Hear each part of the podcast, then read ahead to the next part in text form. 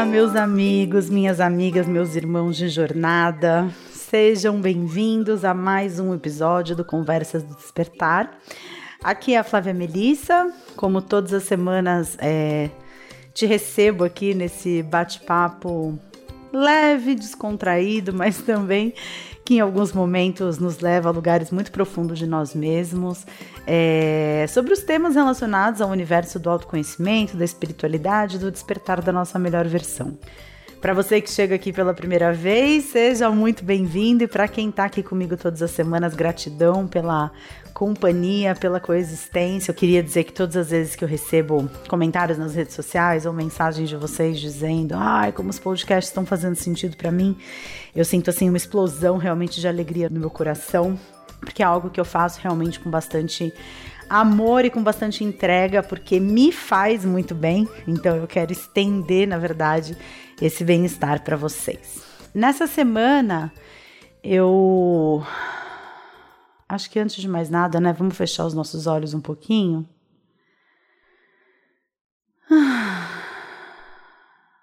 Só para a gente colocar os dois pezinhos no aqui agora. Fechar os olhos. Perceber o que, que acontece dentro da gente. Como estamos? Como você está neste momento? O que, que se passa dentro de você? Como está acontecendo a sua respiração? Talvez você comece a perceber através da respiração, algum estado emocional. Talvez uma respiração mais curta mostre aí uma ansiedade. E se você começar a prestar atenção nos seus movimentos inspiratórios e expiratórios, talvez um mais curto do que o outro, um mais longo do que o outro. Dizem que os movimentos da respiração, tanto a inspiração quanto a expiração, eles têm uma relação muito grande com a forma como a gente lida com a vida, né? Então, pessoas que tendem a inspirar mais profundamente ou por mais tempo do que soltam o ar, essas pessoas elas têm uma uma maior facilidade em receber coisas da vida do que doar. E ao contrário, né? Pessoas que inspiram mais curto ou mais rapidamente e se sentem mais confortáveis na expiração, essas pessoas elas têm uma dificuldade de receber. Então perceba qual é o seu padrão, como a sua respiração acontece. E lentamente vai tentando equilibrar essas duas energias através da sua respiração. Talvez prolongando mais a fase inspiratória ou a fase de expiração.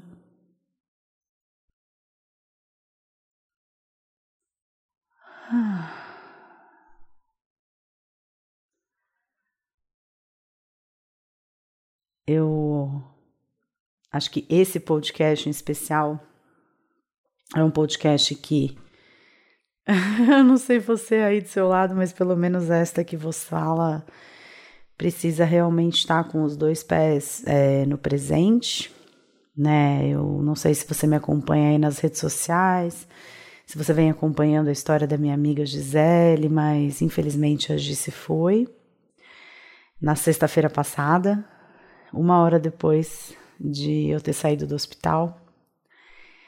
É, eu ainda estou aqui assimilando essa passagem. Eu acredito que ainda vá falar bastante sobre isso, porque é a primeira vez na minha vida que eu vivo um luto real, né? Eu nunca perdi ninguém próximo, assim. Perdi meus avós, mas a gente já tá preparado, né? Acho que para perder os avós, mas um amigo assim, né, uma pessoa muito próxima, é sempre algo que faz com que a gente se questione muito, se perceba muito nos processos e o que eu estou entendendo sobre o luto é que ele é um, um vai e vem de ondas do mar, assim, né? Então, em alguns momentos você tem uma consciência, uma percepção de que aconteceu aquilo que tinha que acontecer, principalmente no caso dela que estava sofrendo demais. Mas em alguns momentos o que vem assim, essa onda, né? Ela vem e ela arrebata mesmo e ela distancia a gente de qualquer tipo de entendimento, de qualquer tipo de, de compreensão, né? Ou de racionalidade. É, então, com certeza ainda, ainda vai existir um momento para falar sobre isso, mas é, isso que aconteceu, né? É algo que me faz pensar me faz, na verdade, resgatar, assim, um pouco, eu acho, é, essa necessidade de fazer aquilo que te faz bem e que te devolve para o centro. Porque eu acho que um dos mitos, né, é, existentes aí nessa questão, nesse mundo da espiritualidade, do autoconhecimento, acaba sendo o mito de que a pessoa que ela é equilibrada, a pessoa que está no seu processo de busca, no seu processo de é, de reinvenção de si mesma, a pessoa que ela quer, né, de alguma forma se tornar a melhor versão de si mesma, essa pessoa, ela não se aflige, ela não se atinge, ela nunca sai do centro, né? Então a gente tem essa imagem e talvez muitos de vocês tenham vivido isso em algum momento da vida de vocês, de vocês começarem a caminhar nessa direção e começar a levar o autoconhecimento realmente como como uma lição a ser praticada né, no dia a dia de vocês, e de repente alguma coisa acontece e vocês é, se distraem dessa proposta de estar tá alinhado, de estar presente, de estar consciente, e aí responde de uma forma não muito equilibrada e vem aquela cobrança externa, né? Vem aquela cobrança do nossa, mas você perdendo a calma. Nossa, mas justo você que fala tanto de, ai, de estar tá bem, de estar tá consciente, de meditação. Nossa, parece que quanto mais você medita, pior você fica. Parece que existe uma cobrança maior, né, para que pessoas que estão nesse caminho da espiritualidade, do autoconhecimento, não se desviem do seu centro.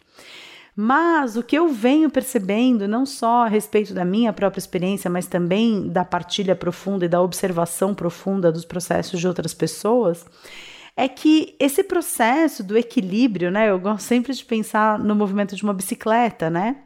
Para a bicicleta se manter equilibrada, é preciso se manter em movimento. O centro esse lugar onde você chega e você fala, bom, então aqui cheguei, né? Em que em alguns momentos dá vontade de jogar uma âncora. Pelo amor de Deus, nunca mais eu saio daqui. Esse centro, o processo de estar no centro, ele é um processo dinâmico, ele não é um processo estático. Ele não é um processo que você alcança o seu centro e ali você fica. É, da mesma forma, usando né, a metáfora da âncora, já que eu levantei essa bola, quando um barco ancora, não é porque ele está ancorado num lugar que ele fica ali estático naquele lugar. Existe um jogo, existe um movimento. Ele vai um pouco mais para cá, ele vai um pouco mais para lá. E a mesma coisa acontece quando você anda de bicicleta. Então você é, você precisa se manter em movimento para estar tá equilibrado. E no caso específico do autoconhecimento, desse centro, né, que é esse lugar de equilíbrio, de estabilidade dentro das nossas próprias vidas, a gente precisa entender que o centro, que esse meio do caminho, ele depende das variáveis, né, ele, ele, ele depende dos extremos. Então, é, vamos supor, né, uma régua que vá de 0 a 10, o meio do caminho é o 5. Um caminho que tenha 250 metros de comprimento, o meio do caminho é o metro 125. Mas quando a gente está falando de processos humanos, quando a gente está falando de como a gente é, cada experiência que a gente vive na nossa vida nos transforma. Cada coisinha que a gente vê, cada situação que a gente vive, cada experiência de outras pessoas que a gente observa, tudo isso nos transforma, né? Então, vamos supor que num determinado dia é, a sua régua ela fosse do menos 5 até o mais 15, e aí o meio do caminho é o 5. Mas ao final daquele dia você viveu uma experiência que de menos 5 até mais 15, você está indo de menos 35 até o mais 15, né? Então, obviamente que o meio do caminho mudou. E é muito importante a gente reconhecer esse meio do caminho que muda, porque a gente precisa entender. Então tá, então se o meio do caminho mudou, como que eu faço para saber se eu estou no meu centro? Como que eu faço para saber onde é esse meu centro? E como que eu faço para chegar nele novamente? E o que eu tenho percebido é que existem alguns indícios muito fortes de que você está no seu centro.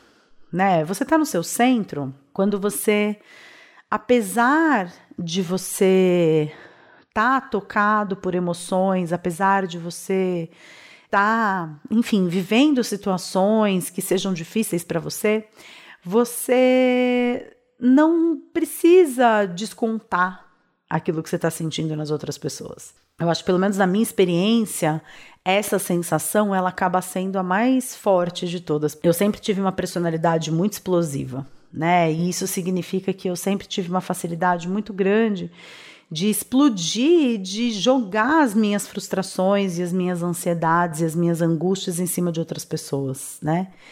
É, e um indício muito forte de que eu tô fora do meu centro é quando eu começo a sentir essa irritabilidade.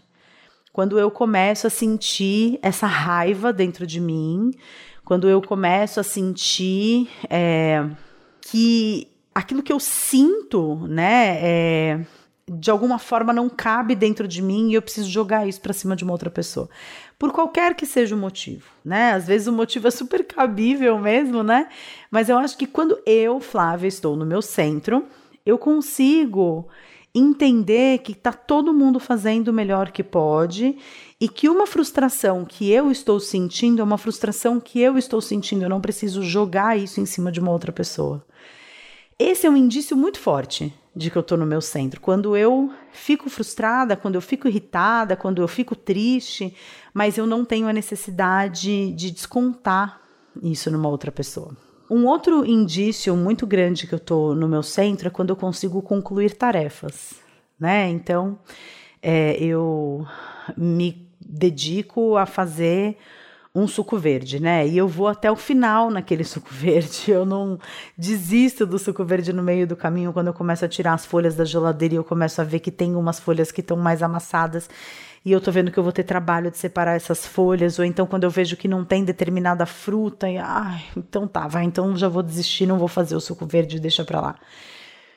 Eu percebo que eu tô no meu centro quando eu faço as coisas de forma focada, né? É, na verdade, eu percebo que eu tô fora do meu centro quando eu me pego em situações do tipo: eu tô na frente do computador com 10 abas abertas, é, com o celular na mão para mandar um WhatsApp para alguém e de repente eu olho para o computador e eu falo: Nossa, o que, que eu estava fazendo mesmo? Qual dessas janelas de navegação era a janela que eu estava? Né? É, ou, ou, então, quando eu é, penso em todas as coisas que eu tenho que fazer no dia, ou em todas as coisas que eu estou devendo, né, fazer, que eu estou atrasada de fazer, e me vem aquela sensação assim de, ah, mas é muita coisa, né? Então, eu acredito que se você foi prestando atenção e de alguma forma foi se identificando com algumas coisas das quais eu falei, eu acredito que você também consiga é, saber quando você está no seu centro ou quando você saiu do seu centro. E como eu disse, né? Eu acho quando eu pego pessoas extremamente espiritualizadas, pessoas que são referências para mim, pessoas conhecidas mesmo, né? Pessoas amigas ou, enfim, figuras mais de referência é, coletiva, como por exemplo Dalai Lama, como por exemplo é, o Papa Francisco, que é uma pessoa que me parece ser uma pessoa bastante consciente, bastante espiritualizada. É, eu consigo imaginar essas pessoas saindo do seu centro, né? Eu consigo imaginar o Papa Francisco saindo do seu centro quando ele fica sabendo de todas as denúncias relacionadas à pedofilia dentro da Igreja Católica, ou o Dalai Lama quando ele fica sabendo é, de uma vila chinesa onde uma menina foi estuprada por 25 homens, né? Como aconteceu um tempo atrás. Eu consigo entender, é, mais do que entender, eu consigo visualizar essas duas figuras que são figuras de tanta relevância assim espiritual para mim, de tanta representatividade assim do que eu acredito serem pessoas espiritualizadas, eu consigo ver esses dois caras saindo do seu centro, né? Mas eu consigo é, perceber que talvez o indício de que você está trilhando uma direção, indo numa direção legal nesse caminho da espiritualidade, não é você nunca sair do seu centro, né? Mas talvez você ser capaz de voltar para o seu centro o mais rapidamente possível, né? Tem uma passagem bíblica, né, na qual Jesus está lá na cruz e ele sai do seu centro, né? Em algum momento ele olha para cima e ele pergunta: Pai, por que me abandonaste? Naquele momento, ele duvida do caminho dele, ele duvida da história dele, ele duvida de que ele esteja cumprindo efetivamente seu destino. Mas muito rapidamente ele percebe, ele, ele volta para o seu centro e aí ele olha para baixo para os judeus que estavam é, crucificando, né, Jesus, e ele fala: perdoa-os, pai, eles não sabem o que fazem. Então, é, eu acho que essa jornada de sair do seu centro e voltar para o seu centro, perceber que você se distanciou de um ponto de equilíbrio e você voltar para o ponto de equilíbrio, essa tem sido a verdadeira jornada da minha vida nos últimos anos, né? Mais especificamente, desde o nascimento do Gael, em que eu acho que essas experiências, como eu disse, todos nós vivemos experiências todos os dias que nos transformam. Eu acho que as experiências da maternidade, para mim, elas são experiências provocadoras de transformações muito profundas. Então são é, momentos, né, de muita profundidade, muita profundidade emocional. São momentos é, de muitos insights, de muita conscientização e são momentos em que muitas vezes esse sair do centro, ele e uma coisa interessante, né? Porque às vezes você sai do centro, mas você está no seu centro. Porque quando você percebe que você saiu do centro, você está no seu centro. Quando você percebe que você perdeu a calma com uma outra pessoa, você descontou a sua raiva, você está no seu centro. Todas as vezes em que você percebe que você não está no seu centro, você voltou para o seu centro. E a maternidade, ela tem, assim, enfim, é, me trazido muitas experiências e muitas referências assim desse processo de perceber que eu saí do meu centro e no momento em que eu percebo que eu saí do meu centro, eu percebo que eu tô no meu centro. E aí então tá, então o que que eu preciso fazer para nesse momento voltar a me sentir nesse lugar ah, de descanso dentro de mim mesma e de me sentir um pouco mais calma e como eu disse antes, né, conseguir fazer essas coisas que eu disse. Então, não descontar aquilo que eu tô sentindo nas outras pessoas, ou conseguir me focar de novo em algo que eu tô fazendo, ou conseguir concluir alguma coisa que eu tô fazendo. E então foi pensando é, basicamente nesse processo, em todos os insights, todas as, todos os movimentos internos que eu tô vivendo, principalmente em função da, da ida, né, do falecimento da, da, da, da Gi, e perceber os meus processos, né, de luto, e perceber esse movimento desse mar, dessa onda que vem, dessa onda que vai, e perceber os meus processos de como que eu faço para voltar para o meu centro, que eu resolvi, né, gravar o podcast hoje falando sobre consistência, falando sobre autossabotagem, falando sobre é, procrastinação, né, em última análise, porque Hoje, eu tô gravando esse podcast na segunda-feira, eu acordei bem desanimada. A Gisele, ela faleceu na sexta, no sábado a gente teve aí todos os cerimoniais de velório, de cremação. É, ontem foi um dia bem difícil, porque eu sinto que nesse processo do adoecimento dela, ela tem duas filhas é, um pouco mais novas do que eu, né? Apesar de bater de idade com a Carol e com a Karine, que são filhas dela. Eu sempre tive mais amizade com a Gi, mas eu, enfim, sou bem próxima das meninas também. E, e, a, e a Gisele, ela era uma figura de referência muito forte, assim, né? Para a família, no grupo de amigos. Então, agir, ficar incapacitada de alguma coisa, não só deixa as pessoas muito abaladas porque todo mundo tem um amor muito grande pela Gisele, mas porque a Gisele seria aquela que organizaria a situação deixada por uma doença de alguém na família ou alguém é, no grupo de amigos, né? Ela seria aquela que, que diria para as pessoas o que as pessoas precisam fazer, o que as pessoas é, olha, então isso precisa ser feito, então eu vou fazer aquilo. Ela agilizaria muito toda essa situação. E sendo ela a pessoa doente, né, esse buraco ele ficou vazio de alguma forma. E eu acho que naturalmente ocupei esse espaço, né? Primeiro porque nós somos muito parecidas, né? Eu e a Gi, ela já falei aqui, ela é dois, ela faz aniversário dois dias antes de mim. E, e, a gente tem personalidades assim muito parecidas. Eu acho que eu não sou tão maluca quanto ela era, mas a gente tem assim condutas e atitudes diante da vida muito parecidas. E eu acabei me envolvendo muito, né, em todo esse processo. Então, é, tá bom, então ela vai fazer protocolo Square One de alimentação natural. Beleza, precisa dos sucos. Tá, então quem é que vai ver os sucos? Então eu vou ver os sucos. Então tá, quanto que precisa, deposita dinheiro, onde que compra, quanto custa, quanto que tá o quilo da cenoura, quanto tá o quilo da maçã. Então como que faz para entregar? A filha dela mora em São Bernardo, tá na Vila Maria, na, na Vila Madalena, como que isso tudo, como é que é o trâmite do processo? Ah, tá bom. Então ela precisa de suplementação? Então tá. Então deixa eu ver. olha, aqui no Mercado Livre tá tanto a suplementação. Deixa eu ver quem é que pode pagar. Então, mãe, você tem dinheiro aí para pagar a suplementação da Gisele? Então paga. Eu acho que essa minha esse meu envolvimento nas questões práticas da Gisele, da, do adoecimento dela, principalmente da metade de agosto para cá, que foi quando ela descobriu as metástases, foi quando ela descobriu os tumores na coluna e quando a gente viu que a situação ela tinha realmente espalhado, né, não tinha se limitado a uma pinta ou a um esvaziamento de linfonodos é, da axila. Quando a gente realmente viu que a coisa não ia ser tão simples, eu acho que eu acabei me refugiando muito nesse processo de decisões práticas, né, de processos práticos envolvidos na situação toda. E eu acho que com isso eu não entrei em contato com muitas das emoções, né?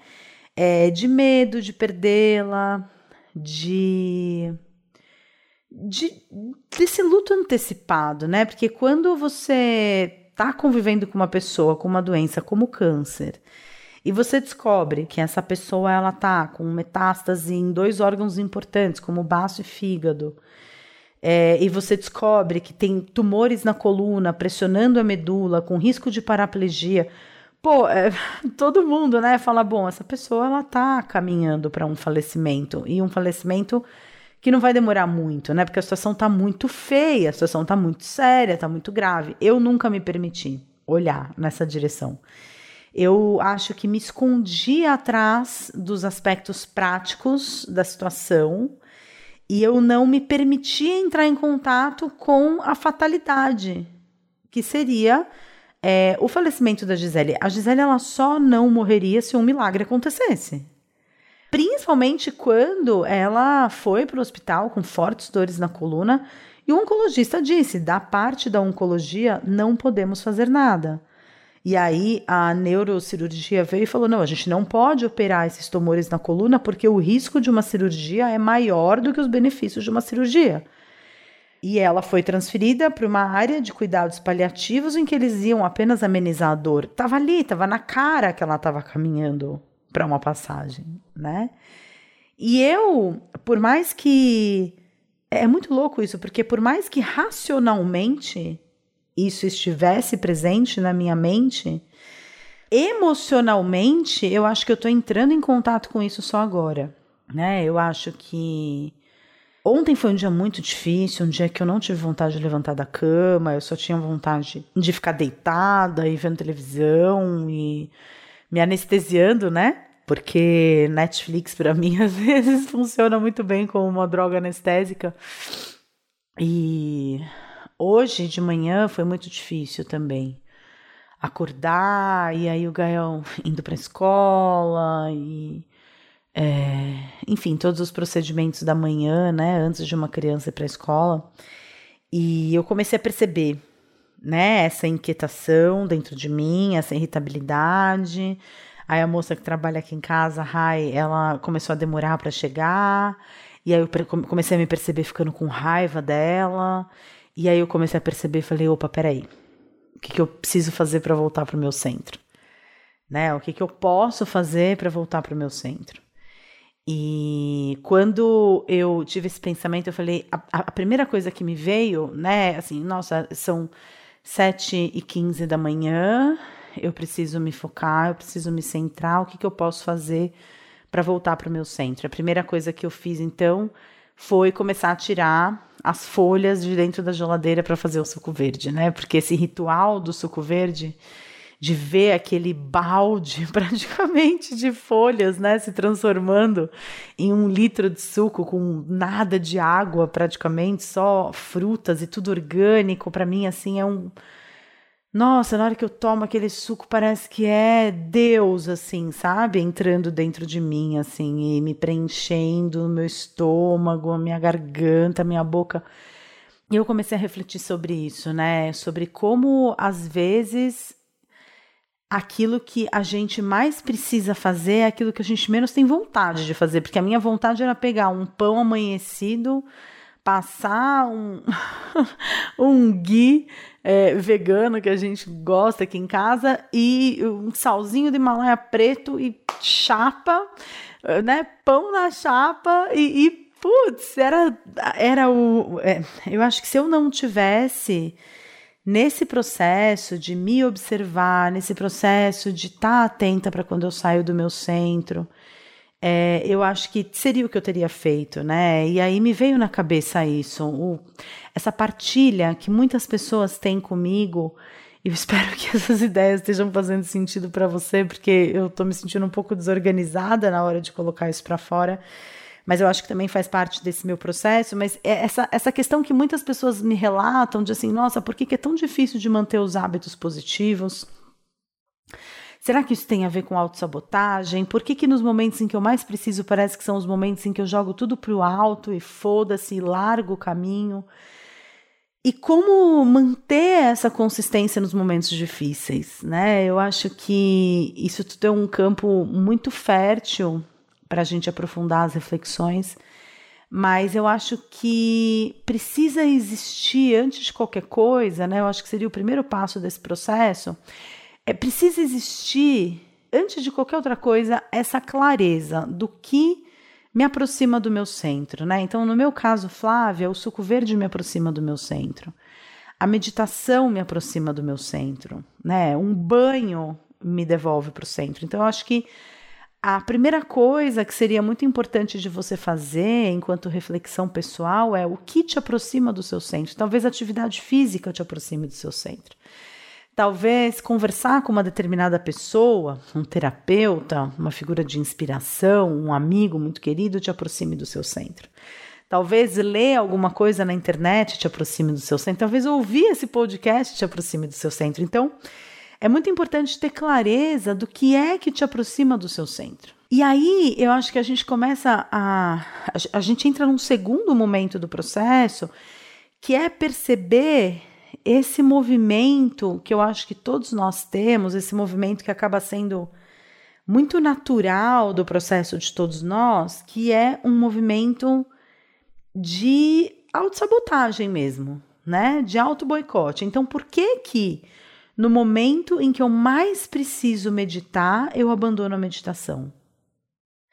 Por que, que no momento em que eu estou fora do meu centro e eu sei que uma atividade física me aproximaria do meu centro, por que, que é nesse momento que eu desisto de uma academia? Ou por que, que é no momento em que eu mais preciso de centramento que em vez de assistir um vídeo no YouTube, ou em vez de ouvir um podcast, ou em vez de ir na página né, é, de, de, de alguém que me inspira na internet, conversar com um amigo, por que, que eu vou na padaria e compro dois litros de sorvete e tomo na frente da televisão assistindo cinco episódios seguidos de Netflix? Porque esse é um processo que todos nós conhecemos. A autossabotagem, eu não conheço ninguém que não tenha atitudes de autossabotagem de vez em quando. Eu acho que a gente tem essas duas forças né? Que lá no comecinho do desenvolvimento da psicanálise, o Freud ele deu o nome de pulsão de vida e de pulsão de morte, e a gente tem essas duas forças dentro da gente o tempo todo, né? É só a gente pensar no paradoxo que existe dentro das nossas células, né? Para as células funcionarem como elas têm que funcionar, para que a gente possa viver o subproduto desse processo bioquímico de funcionamento celular é o envelhecimento celular que nos aproxima da morte cada vez mais. É, como uma frase que o meu pai ele dizia quando ele era mais novo, ele dizia um versinho que dizia assim: e assim a vida segue resolvendo seus dilemas, plantando nas soluções as raízes de novos problemas. Então a gente vive, né? E o, taoísmo vem lindamente coloca essa ideia através dos processos de intertransformação de yin e de yang, né? Então a gente vê como a lua dá lugar ao sol e o sol dá lugar à lua e o verão dá lugar ao outono, que dá lugar ao inverno, que dá lugar à primavera, que depois vem o verão de novo, né? A gente observa as fases da lua acontecendo no céu, né, indo da lua nova, em que ela fica oculta até a lua cheia. Então, esse processo, e aí eu acho que já que eu falei de luto, né, eu vejo essa passagem, eu vejo essa morte, esse falecimento como o nascimento. Tem até uma historinha bem bonitinha que fala disso, né, de que quando uma, um barco está indo, ele se aproxima de um ponto no horizonte em que a gente não consegue mais enxergar e a gente fala: puxa vida, eu vou sentir tanta saudade. Mas quando chega nesse ponto em que a gente não consegue mais enxergar, ele começa a despontar no horizonte de um outro lugar onde as pessoas começam a comemorar essa chegada. É, mas eu acho que nos domínios da mente, principalmente essa mente muito cartesiana, né, em que uma coisa é uma coisa ou outra, né, nunca é uma coisa e outra, a gente perdeu um pouco a conexão com esses ritmos da natureza. Ainda mais se a gente vive numa cidade grande em que a gente mal percebe as estações do ano se sucedendo nas árvores à nossa volta, né?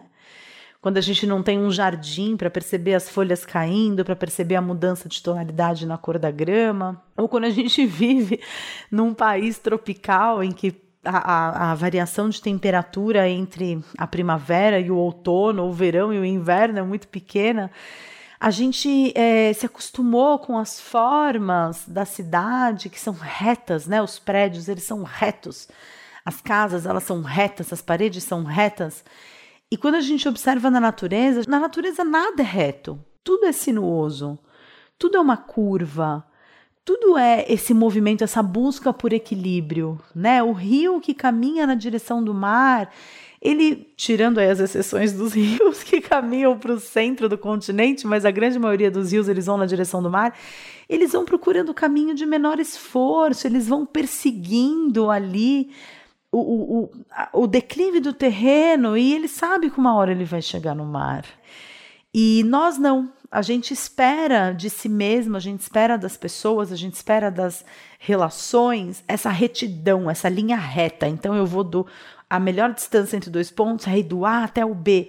Só que no meio do caminho, a gente dessa visão é, horizontal, né, dessa visão limitada que a gente tem dos processos, dessa falta de percepção dos processos como um movimento que tem um princípio, um meio, um fim, um recomeço, a gente não percebe que entre esses dois pontos, né? A menor distância entre dois pontos é uma linha reta. A gente não percebe que no meio desse caminho tem uma ponte quebrada, tem o falecimento de alguém, tem um problema pessoal, tem uma demissão. E aí, quando essas situações elas acontecem com a gente, né? Quando o seu melhor amigo morre, ou quando você é mandado embora, ou quando você é abandonado pelo seu parceiro, ou quando você descobre que você está com uma doença séria. Parece que toda aquela energia que não foi aproveitada nesse processo, nesse ciclo, nessas curvas, né? Ela vem à tona e ela te puxa para baixo. Então, se a menor distância entre dois pontos é uma linha reta, é, a forma mais fácil de você se distanciar do caminho é, não é você fazendo uma curva.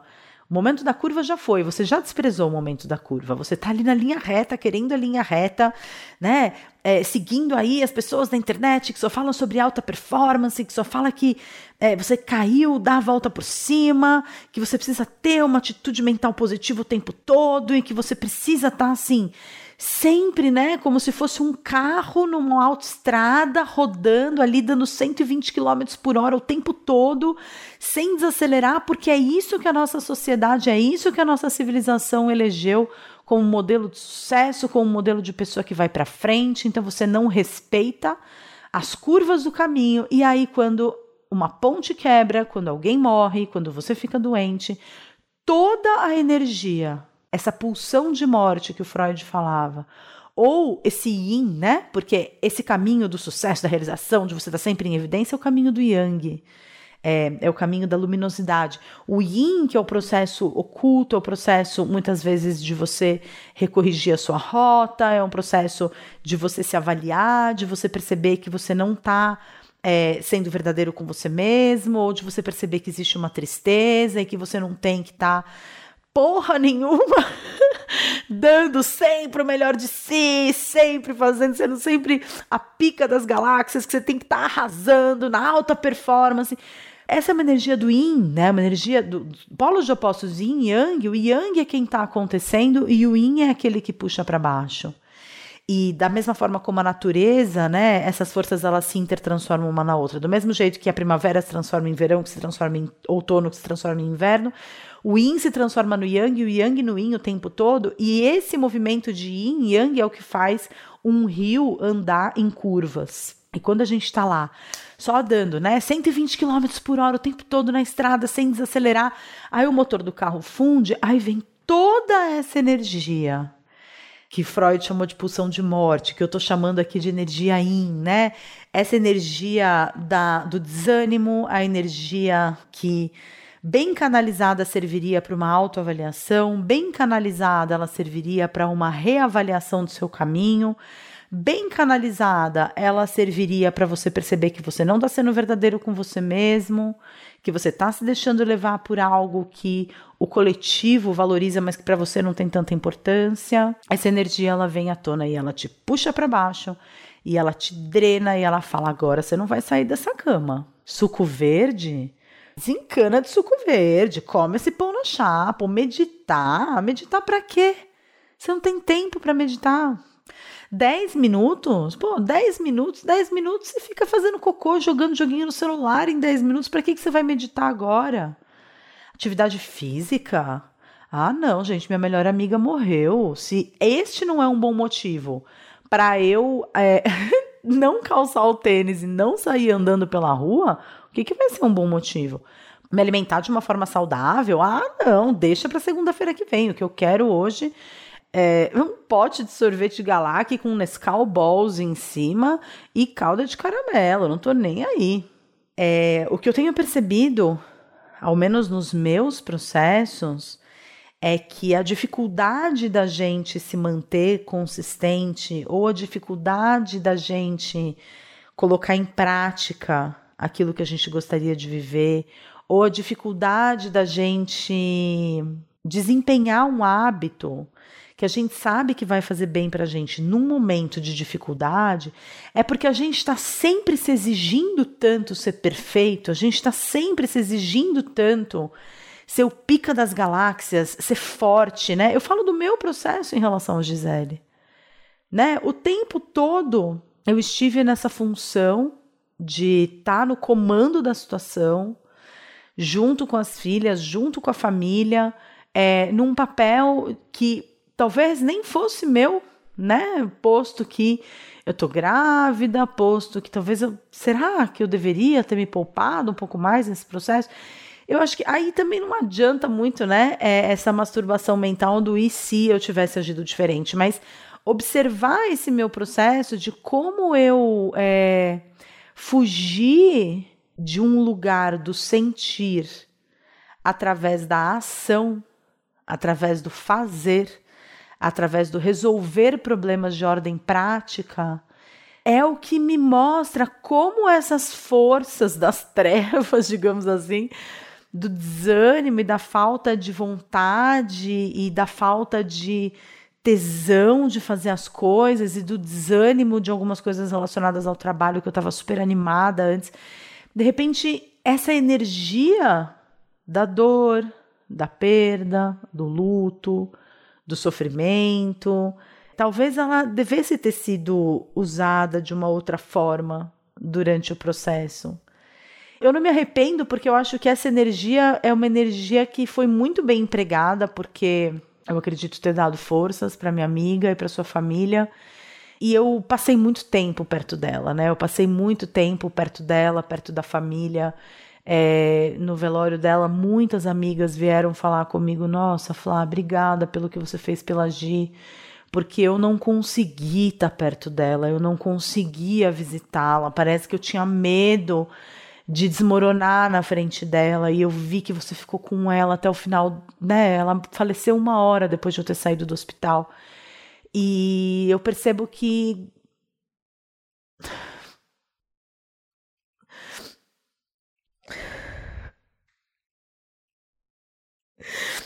eu percebo que realmente eu fiz tudo o que eu pude.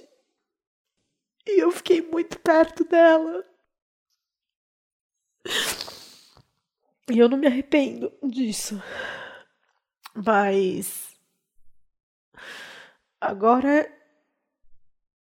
Sem dúvida nenhuma, vai ser muito mais difícil de eu lidar com todas essas emoções que eu poderia ter lidado à prestação, assim, sabe? Durante o processo.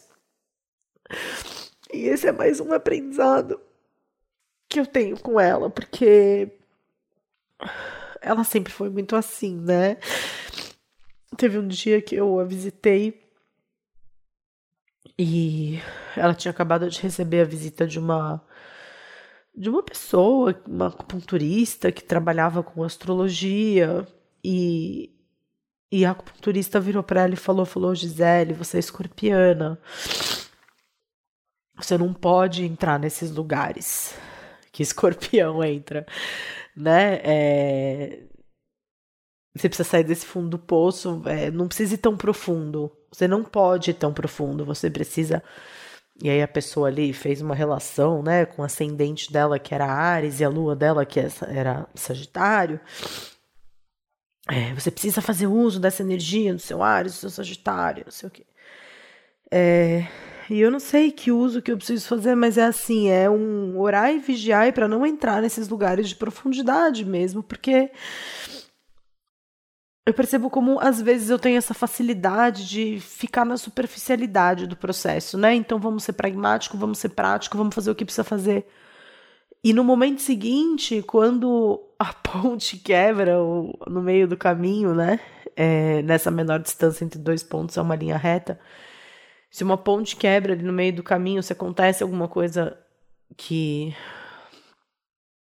diminui a velocidade, né, dos processos ou faz com que seja necessária uma, enfim, uma um refa um refazer um, um, um refazimento da rota, né? Enfim, de alguma forma, quando se faz necessário um repensar o caminho ou refazer a rota, me vem essa energia da profundidade, né? Muito grande.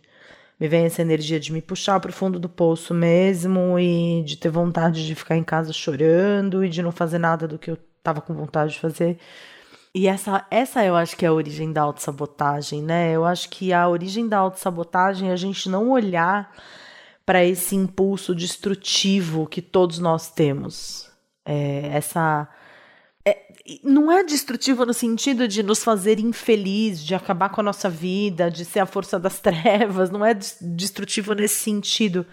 Mas a gente reconhecer os nossos momentos de fragilidade durante o processo, né? Reconhecer os nossos momentos de falta de força, de desânimo, de medo. Eu acho que quando a gente despreza o lado yin da vida, né, que é esse lado mais de recolhimento, mais de é, de ter consciência da morte, de que estamos todos nós caminhando em direção à morte, de perceber o quanto que a gente, na grande maioria das vezes, a gente está só na superficialidade das coisas, só fazendo coisas para as outras pessoas nos acharem incríveis, só cumprindo, né, com expectativas que não tem nada a ver com a gente, quando a gente está só tentando se inserir no sistema, se inserir no sistema, se inserir no sistema, ser aceito, ser aceito, ser aceito.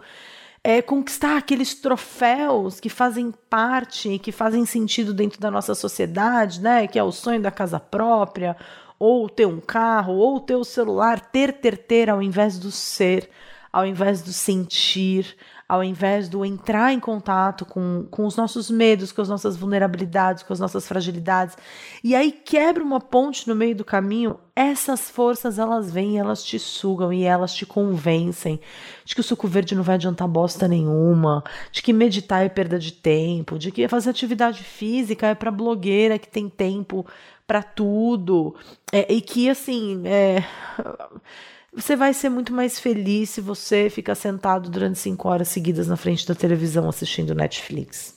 Essas são as reflexões assim que eu tenho feito e particularmente assim no dia de hoje elas estão sendo muito importantes porque eu sei que o dia de hoje vai ser um dia difícil de ser vencido, digamos assim, mas eu tenho essa lembrança é muito forte, assim, da Gi, e de alguma forma ela sempre vai existir dentro de mim. e se ela tivesse me ouvindo falar, ela estaria falando assim: ei, psh. ela tinha essa mania, psh, ei, psh. ela estaria falando: ei, psh, que isso? Sai dessa! Não, tem muita coisa para fazer, muita coisa legal para fazer. Isso daí é uma fase, isso daí já passa. É difícil, é difícil, amiga, mas já vai passar. Não, não, não se entrega. Né? E é isso que eu, o que eu quero fazer, assim, ao longo dessa semana. Em especial porque essa semana era uma semana que é, eu, a gente tinha uma coisa planejada muito bacana para ser lançada desde segunda-feira, desde hoje, né? Hoje é segunda-feira. Eu não sei se eu vou conseguir fazer isso hoje, mas certamente no dia que você estiver assistindo esse, ouvindo esse episódio, quinta-feira, isso já vai ter sido feito, que é o lançamento de um novo desafio, né? Quem me conhece sabe que eu tenho um longo histórico aí é, de condução de desafios, né? É, em 2013 rolaram os 21 dias de gratidão. Depois, em 2015, a gente teve os 300 dias de gratidão, né? O desafio da gratidão 2015. Você pode procurar por essas postagens nas redes sociais com a hashtag Desafio da Gratidão 2015. E em 2017 eu conduzi os é, 21 dias né, do desafio da libertação. E dentro do Portal Despertar teve também o desafio da meditação, que foram 12 semanas de desafio da meditação, colocando uma meditação em prática por semana. E eu estava com muita saudade desses desafios. Dentro do portal a gente tem também algumas jornadas e programas específicos, né? Esse é um dos conteúdos preferidos dos nossos assinantes.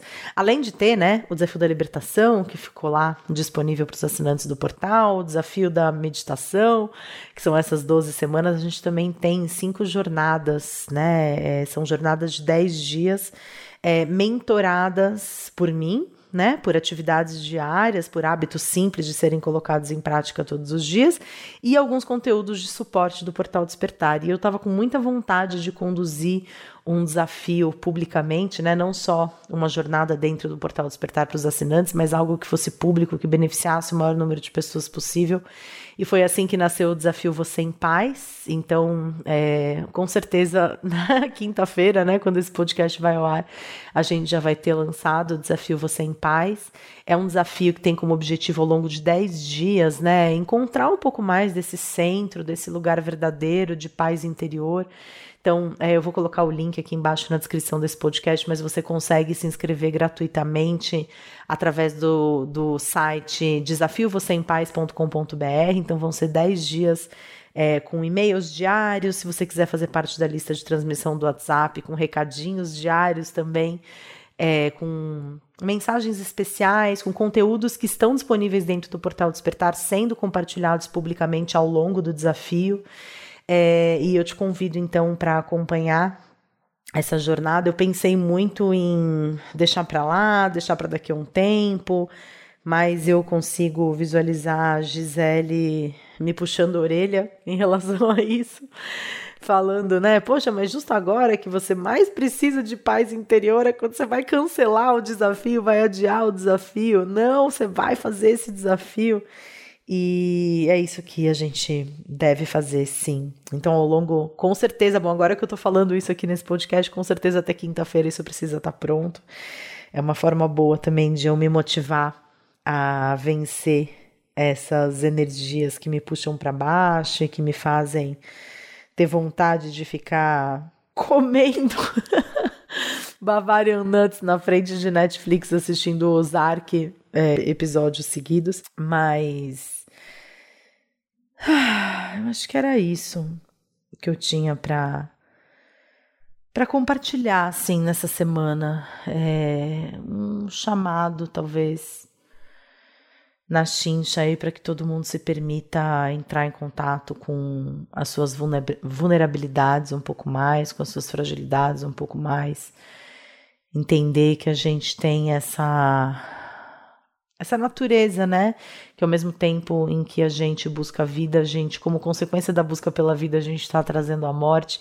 A medicina chinesa tem um, uma metáfora muito interessante, né, sobre isso, que é justamente o processo é, da fecundação, né? Porque numa relação sexual é, em que o homem dá o seu esperma, ele abre mão de uma parcela considerável do Shen, que é a energia de vida, né, que mora nos rins e a mulher, ao gerar uma vida, abre mão do seu próprio Shen em função de dar a vida para um outro ser humano, né? Então, a gente abre mão da nossa vida para fazer a vida acontecer, né? E eu acho que a gente precisa estar muito consciente desses pares de opostos vivos dentro da gente, desse movimento de intertransformação, da vida e morte, a gente perceber né, é, esses movimentos acontecendo dentro dos nossos próprios ciclos, dentro das nossas relações, dentro é,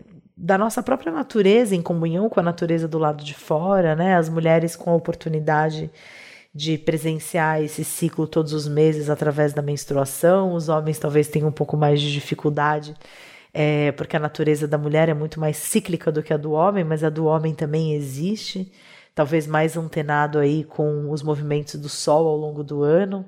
É, mas eu acredito que refletir, né, sobre isso seja a minha contribuição para você nesse momento da sua vida, nesse momento da minha vida e que possamos é, estar juntos aqui na semana que vem é, com mais centramento e com mais aceitação também, com mais paz interior. É isso, pessoal. Gratidão por terem estado aqui comigo ao longo desse episódio. Reitero aí o convite para se inscreverem no desafio Você em Paz. Ele começa no dia 29 de outubro, vai até o dia 7 de novembro. Convidem os amigos também para participar dessa iniciativa. Eu agradeço muito a presença durante esse podcast Espero que tenham um finalzinho de semana aí abençoado e que a gente possa estar junto aqui na semana que vem novamente. Um grande beijo para você, fique com Deus e até semana que vem. Tchau, tchau.